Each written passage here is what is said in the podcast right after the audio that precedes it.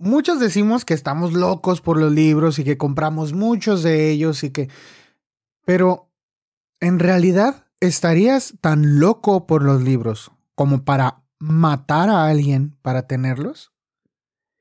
La leyenda del monje que mata para recuperar los libros que vendía en su librería es antiquísima. En 1835 fue pasada como un hecho verídico en unos cuantos medios impresos en Francia. Y de allí Gustave Flaubert, que tenía alrededor de 15 años, sacó la inspiración para escribir su primer relato publicado. Ese relato se llama en francés, El ladrón, pero en español fue traducido como bibliomanía.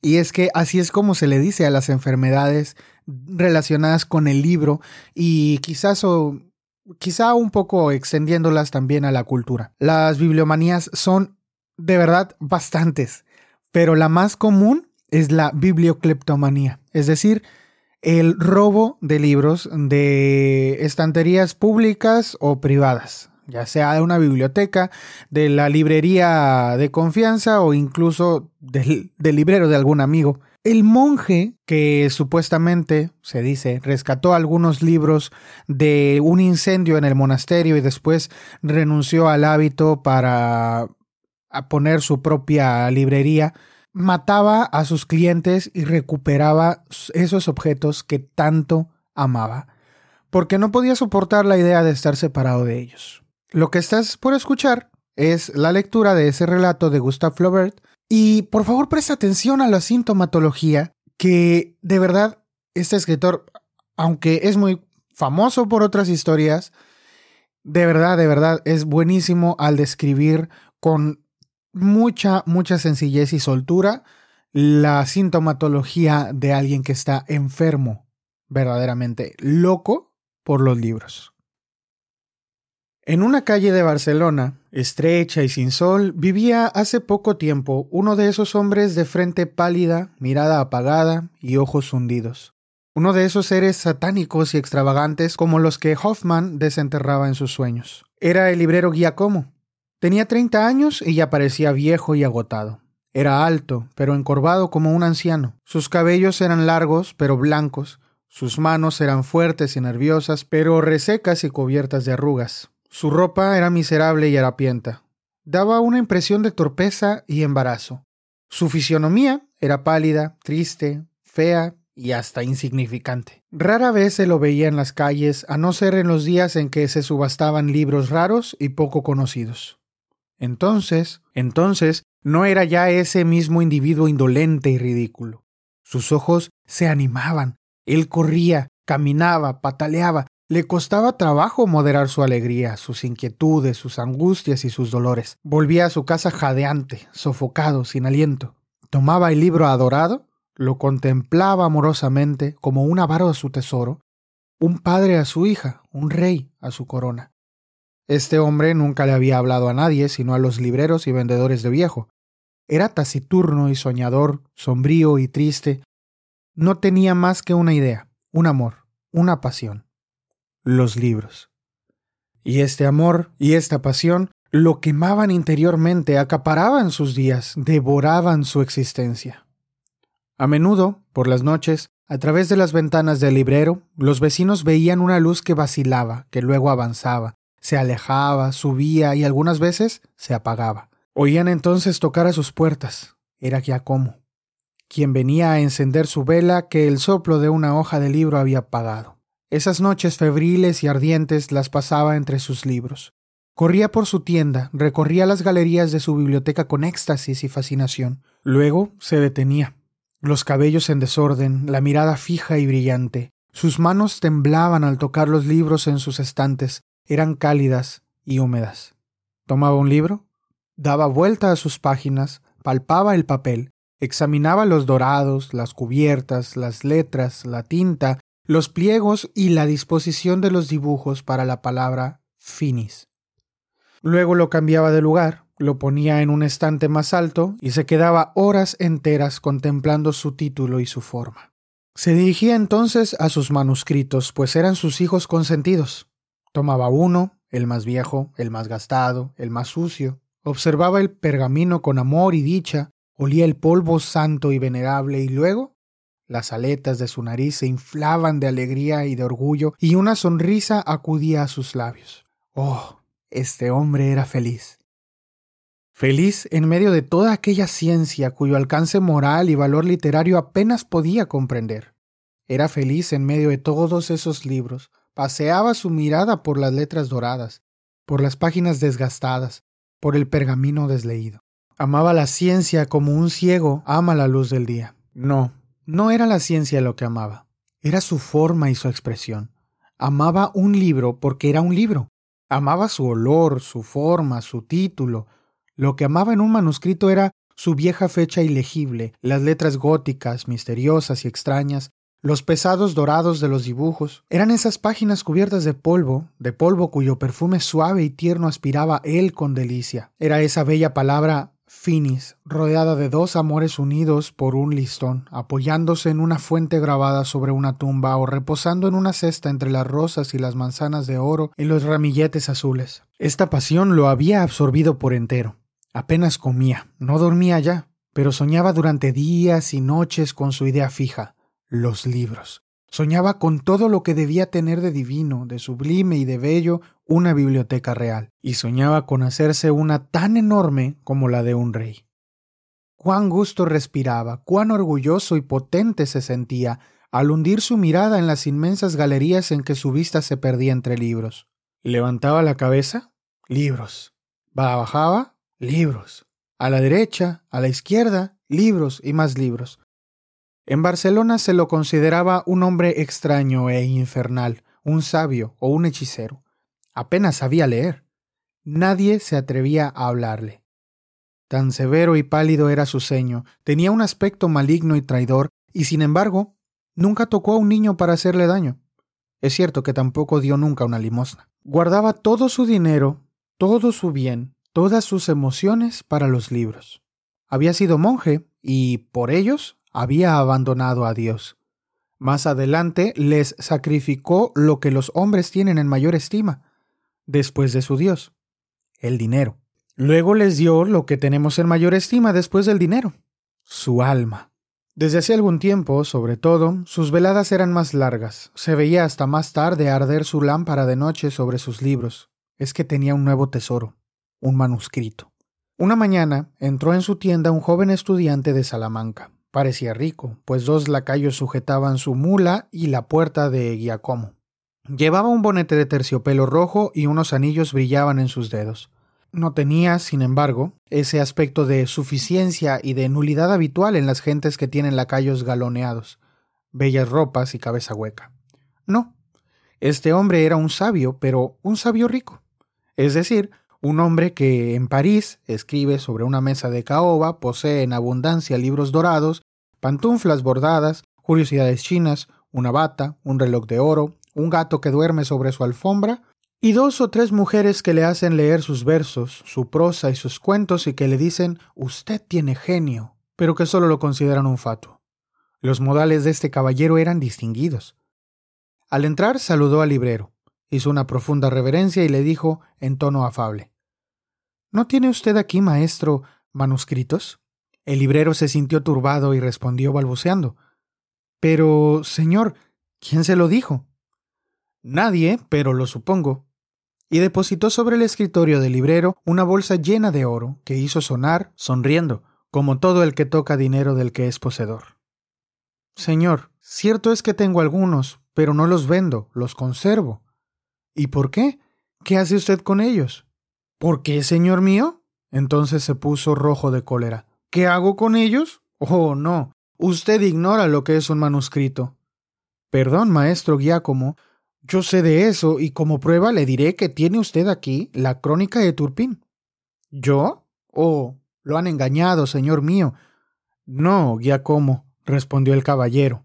Tranquilícese. No quiero robárselo, sino comprárselo. Nunca. Oh, me lo venderá usted, respondió el estudiante. Pues lo tiene aquí. Fue vendido en casa de Riciami el día de su muerte. Está bien, sí, señor, lo tengo. Es mi tesoro es mi vida.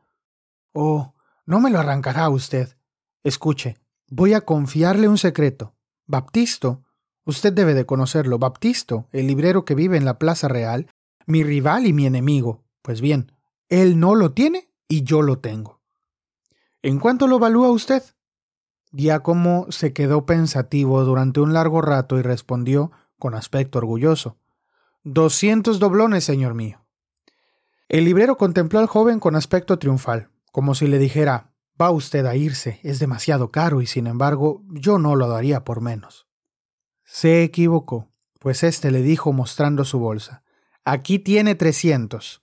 Giacomo palideció. Estuvo a punto de desmayarse. ¿Trescientos doblones? repitió. Pero debo estar loco, señor mío, no lo vendería por cuatrocientos. El estudiante se echó a reír y, buscando en su bolsillo, de donde sacó otras dos bolsas. Está bien, Giacomo, aquí tienes quinientos. Oh, no, ¿no quieres venderlo, Giacomo? Pero será mío. Será mío hoy mismo, al instante. Lo necesito.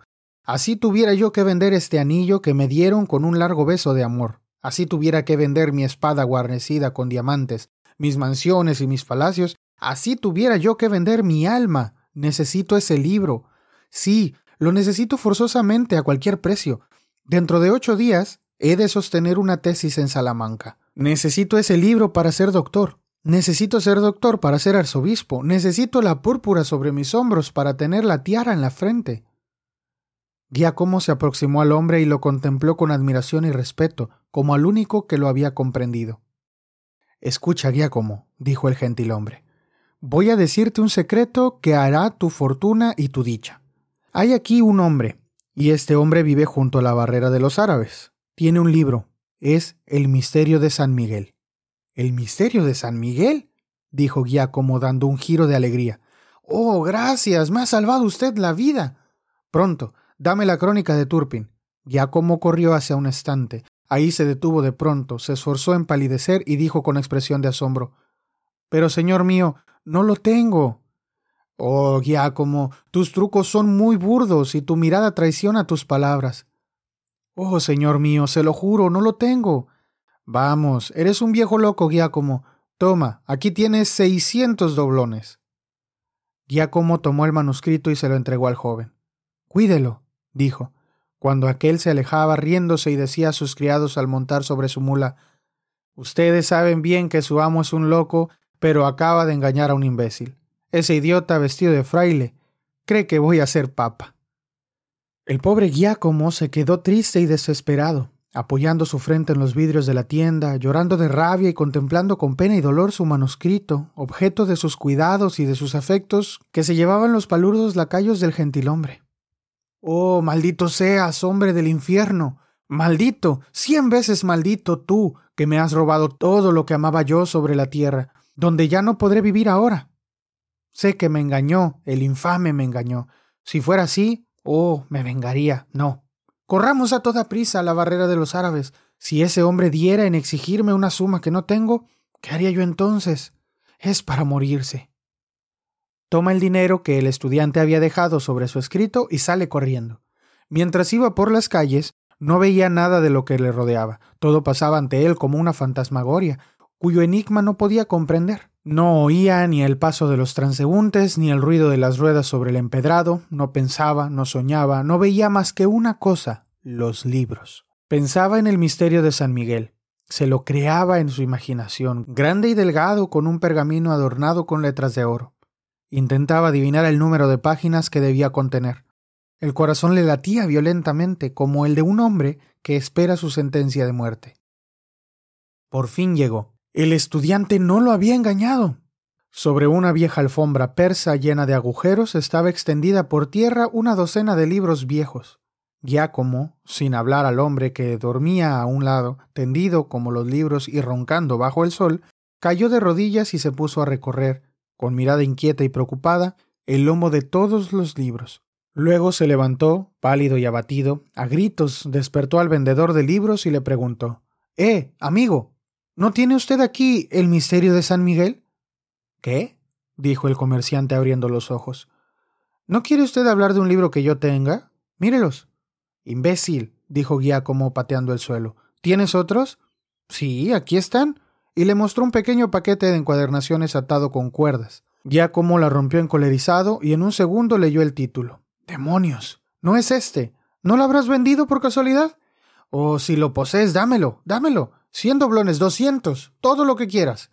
El vendedor lo contempló asombrado. Ah, ¿está usted hablando de un librito que ayer vendí por ocho maravedíes al cura de la cátedra de Oviedo? ¿Te acuerdas del título de ese libro? No.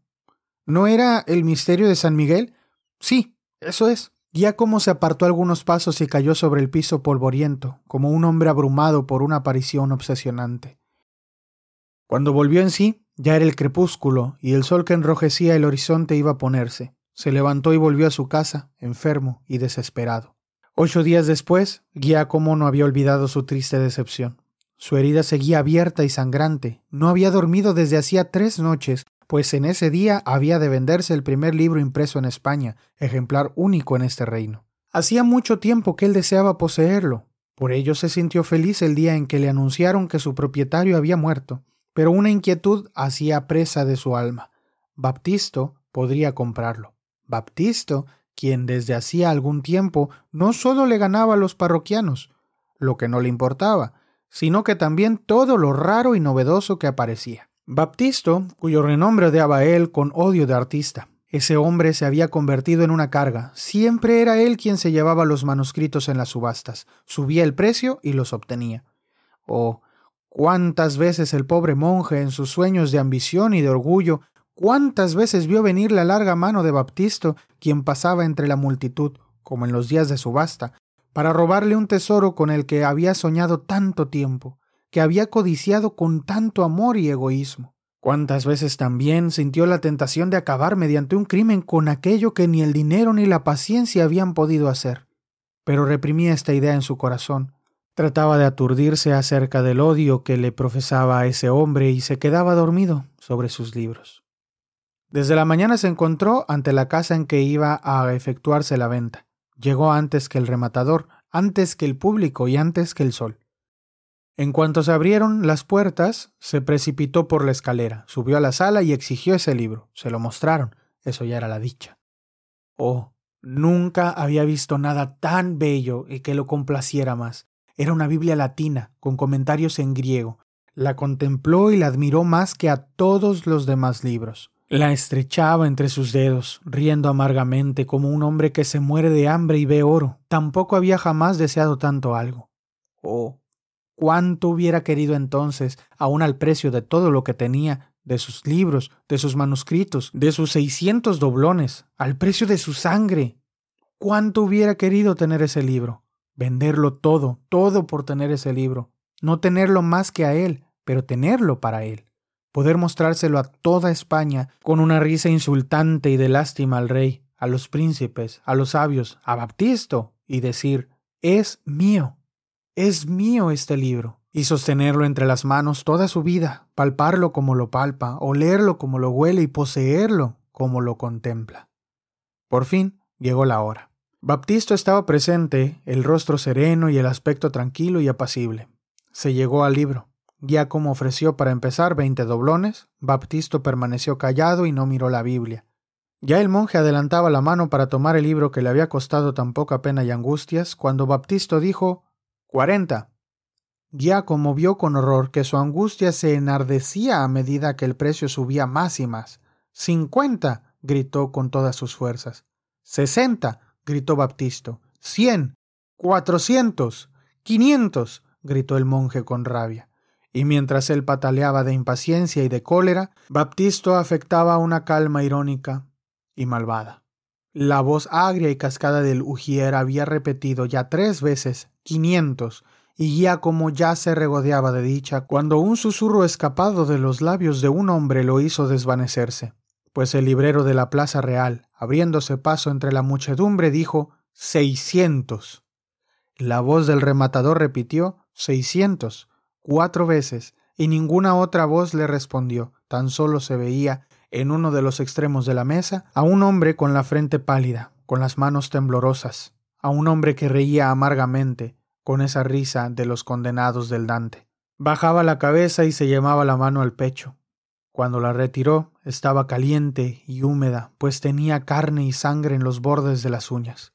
El libro pasó de mano en mano hasta llegar a Baptisto. El libro pasó ante Giacomo. Este aspiró su olor. Lo vio correr un momento ante sus ojos y luego detenerse ante un hombre que lo tomó y lo abrió, riendo. Entonces el monje bajó la cabeza para ocultar su rostro, pues lloraba. Al regresar por las calles su paso era lento y penoso, su expresión era extraña y estúpida, su aspecto era grotesco y ridículo, daba la impresión de un hombre ebrio, pues se tambaleaba. Tenía los ojos entornados, sus párpados estaban enrojecidos y ardientes, por su frente corría el sudor y balbuceaba entre dientes como quien ha bebido demasiado y se ha excedido en un banquete. Sus pensamientos ya no eran suyos. Erraban como su cuerpo, sin meta ni intención, vacilaban, irresolutos, pesados y extraños. Sentía la cabeza en llamas, la frente le ardía como un brasero. Sí, estaba ebrio de lo que había sentido. Estaba cansado de la vida. Estaba borracho de existencia. Aquel día era domingo. El pueblo paseaba por las calles conversando y cantando. El pobre monje escuchó las conversaciones y los cánticos, captó algunas brisnas de frases, algunas palabras, algunos gritos, pero le parecía que siempre eran el mismo sonido y la misma voz. Era un rumor vago, confuso, una borrasca extraña y ruidosa que zumbaba en su cerebro y lo abrumaba. Vaya, decía un hombre, su vecino.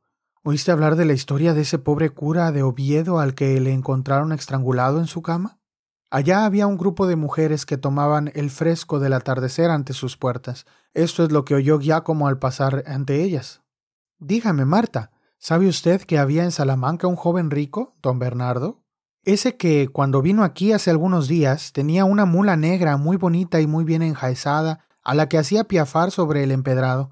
Bueno, pues esta mañana me dijeron en la iglesia que el pobre muchacho había muerto. ¿Muerto? dijo una muchacha. Sí, pequeña, respondió la mujer. Murió aquí, en el albergue de San Pedro. Al principio tuvo dolores de cabeza, luego fiebre, y al cabo de cuatro días lo enterraron. Giacomo oyó otras cosas. Todos esos recuerdos lo hicieron temblar, y una sonrisa feroz vino a errar por sus labios. El monje volvió a su casa agotado y enfermo. Se acostó en el suelo, bajo el banco del escritorio, y se quedó dormido. Sentía una opresión en el pecho, un sonido ronco y hueco salía de su garganta. Despertó con fiebre. Una horrible pesadilla había agotado sus fuerzas. Ya era de noche y acababan de sonar las once en la iglesia vecina. Ya como oyó gritar ¡Fuego! ¡Fuego! Abrió sus ventanas, salió a la calle y, en efecto, vio que por encima de los techos se elevaban las llamas. Volvió a su casa e iba a tomar su lámpara para ir a sus almacenes cuando oyó, frente a sus ventanas, a unos hombres que pasaban corriendo y decían Es en la Plaza Real. El incendio es donde Baptisto. El monje se estremeció. Una risa estruendosa salió del fondo de su corazón y se dirigió con la muchedumbre hacia la casa del librero. La casa ardía. Las llamas se elevaban altas y terribles e impulsadas por el viento subían hacia el hermoso cielo azul de España que se cernía sobre Barcelona, agitada y tumultuosa como un velo sobre lágrimas. Se veía a un hombre desnudo a medias. Este se desesperaba, se arrancaba los cabellos, rodaba por tierra blasfemando contra Dios y dando gritos de rabia y desesperación. Era Baptisto. El monje contemplaba su desesperación y sus gritos con calma y alegría, con esa risa feroz del niño que ríe de la tortura de la mariposa a la que le ha arrancado las alas. Se veía en un apartamento elevado unas llamas que quemaban algunas pilas de papeles. Giacomo tomó una escalera y la apoyó contra la pared ennegrecida y vacilante. La escalera temblaba bajo sus pasos. Él subió corriendo hasta llegar a la ventana. Maldición. No era más que algunos libros viejos, libros de librería sin valor ni mérito. ¿Qué hacer? Ya estaba dentro. Había que avanzar en medio de aquella atmósfera inflamada o volver a descender por la escalera cuya madera empezaba a calentarse. No, avanzó. Atravesó varias salas. El piso temblaba bajo sus pasos. Las puertas caían al aproximarse a ellas, las vigas se partían sobre su cabeza. Corría en medio del incendio, jadeante y furioso. Necesitaba ese libro. Lo necesitaba o moriría. No sabía hacia dónde dirigir su carrera, pero corría. Por fin llegó ante un mamparo que estaba intacto. Lo rompió de una patada y vio un apartamento oscuro y estrecho. A tientas sintió algunos libros bajo sus dedos. Tocó uno, lo tomó y lo sacó de la sala. Era ese. el misterio de San Miguel. Volvió sobre sus pasos, como un hombre extraviado y delirante, saltó por encima de los huecos, volaba entre las llamas, pero ya no encontró la escalera que había apoyado contra el muro. Llegó a una ventana y salió al exterior, aferrándose con manos y rodillas a las sinuosidades. Sus ropas empezaban a inflamarse y al llegar a la calle rodó sobre el suelo para apagar las llamas que lo quemaban. Transcurrieron algunos meses, y ya no se oía hablar del librero Giacomo más que como uno de esos hombres singulares y extraños de quienes la gente ríe en las calles porque no comprende sus pasiones y sus manías. España estaba ocupada en cosas más graves y más serias, pues un genio maligno parecía pesar sobre ella. Cada día, nuevos asesinatos y nuevos crímenes, y todo parecía venir de una mano invisible y oculta. Había un puñal suspendido sobre cada tejado y sobre cada familia. Había quienes desaparecían de pronto sin dejar ningún rastro de la sangre que emanaba de sus heridas. Un hombre partía de viaje y no regresaba.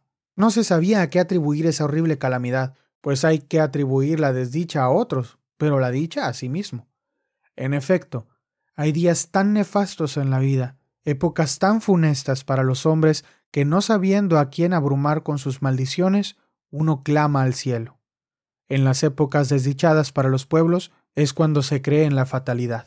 Es verdad que una policía alerta y activa había intentado descubrir al autor de todos esos delitos. Un soplón sobornado se había introducido en todas las casas, había escuchado todas las palabras, oído todos los gritos, visto todas las miradas y no se había enterado de nada. El procurador había abierto todas las cartas, roto todos los sellos, hurgado en todos los rincones y no había encontrado nada.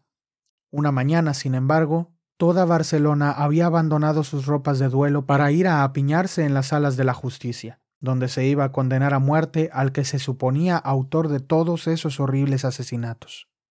El pueblo ocultaba sus lágrimas tras una risa convulsiva, pues cuando se sufre y se llora es un consuelo muy egoísta, cierto, pero muy real ver otros sufrimientos y otras lágrimas. El pobre de Giacomo, tan calmado y tan apacible, había sido acusado de quemar la casa de Baptisto, de haberse robado su Biblia. Se le hacían otras mil acusaciones. Allí estaba, pues, sentado en el banquillo de los asesinos y los asaltantes. Él, honrado bibliófilo. Él, pobre Giacomo que no pensaba más que en leer sus libros, estaba implicado en misterios de asesinato y de cadalso. La sala estaba abarrotada de gente, por fin, el procurador se levantó y leyó su informe. Era largo y difuso. Apenas podía distinguirse la acusación principal de los paréntesis y de las reflexiones. El procurador decía haber encontrado en la casa de Giacomo la Biblia que pertenecía a Baptisto, ya que esa Biblia era única en España. Ahora bien, era probable que Giacomo hubiera prendido fuego a la casa de Baptisto para poder hacer ese libro raro y precioso. Guardó silencio y se sentó sofocado. En cuanto al monje, estaba tranquilo y apacible, y ni con una mirada respondió a la multitud que lo insultaba. Su abogado se levantó, habló mucho y bien. Por último, cuando creyó haber conmovido a su auditorio, se levantó la toga y de allí sacó un libro. Lo abrió y lo mostró al público. Era otro ejemplar de esa Biblia. Giacomo dio un grito y cayó sobre su banco, arrancándose los cabellos. El momento era crítico. Se esperaba oír algo del acusado, pero ningún sonido salió de su boca. Por fin volvió a sentarse contemplando a sus jueces y a su abogado como un hombre que acaba de despertar. Le preguntaron si él era el culpable de haber prendido fuego a la casa de Baptisto. No, por desgracia. ¿No? ¿Pero van ustedes a condenarme? Condénenme, se los ruego. La vida para mí es una carga. Mi abogado les ha mentido. No le crean. Condénenme. Yo maté a don Bernardo. Yo maté al cura, yo robé el libro, el libro único, pues no hay dos como él en toda España. Señores, mátenme, pues soy un miserable. Su abogado avanzó hacia él y mostrándole la Biblia le dijo Yo puedo salvarlo, mire. Y yo que creía que era única en España. Ya como tomó el libro y lo examinó. Dígame, dígame que me ha engañado, maldito sea usted. Y cayó desmayado. Los jueces volvieron a la sala y pronunciaron su sentencia de muerte. Ya como la escuchó sin estremecerse y hasta pareció más calmado y más tranquilo. Lo indujeron a esperar que, si pedía un indulto al Papa, tal vez lo obtendría, pero él no quiso saber nada y solo pidió donar su biblioteca al hombre que tenía más libros en toda España. Luego, cuando se fue el gentío, le pidió a su abogado que tuviese la bondad de prestarle el libro. Este se lo entregó. como lo tomó amorosamente, vertió algunas lágrimas sobre las páginas gastadas, lo desgarró con cólera y luego arrojó los pedazos al rostro de su defensor, diciéndole Ha mentido usted, señor abogado. Ya le había dicho yo que era el único en toda España. Este es el audiorelato que nos tocó escuchar hoy. Te agradezco por haber escuchado este relato y espero que te haya servido como lección y que no andes por ahí robando libros y deshaciéndote la evidencia como guía como. Me gustaría recordarte que si el tema del robo de libros te interesa, puedes escuchar el último episodio de este podcast en donde hablo de un libro precisamente que habla sobre el robo de libros. Roba este libro, Introducción a la Bibliocleptomanía, de Miguel Albero. Y ahí vas a poder escuchar casos reales, no como este que son casos de ficción, de ladrones millonarios de libros. Y pues nada, también quisiera recordarte que este es un podcast que hago completamente amateur, así que si durante el transcurso de este audiorelato te pareció que le faltaba profesionalidad o la calidad no es la calidad de estudio, bueno, mira, tienes dos opciones. Puedes contratar un servicio de audiolibros, de los cuales ya hay muchos y salen eh, fácilmente en lo que te cuesta más, más de un libro por mes. O puedes ayudarme. a ¿Cómo? Compartiendo compartiendo mi contenido, dándole like, poniéndole cinco estrellitas en Spotify o en Apple Podcast, poniendo un comentario en mi página de Facebook o de Instagram y compartiendo, compartiendo con más personas para que entonces quizá, quizá alguien se apiada de mi alma y entonces comience a patrocinar el podcast. y no, nada, nos escuchamos la próxima vez que le piques ahí al play, en cualquier otro capítulo.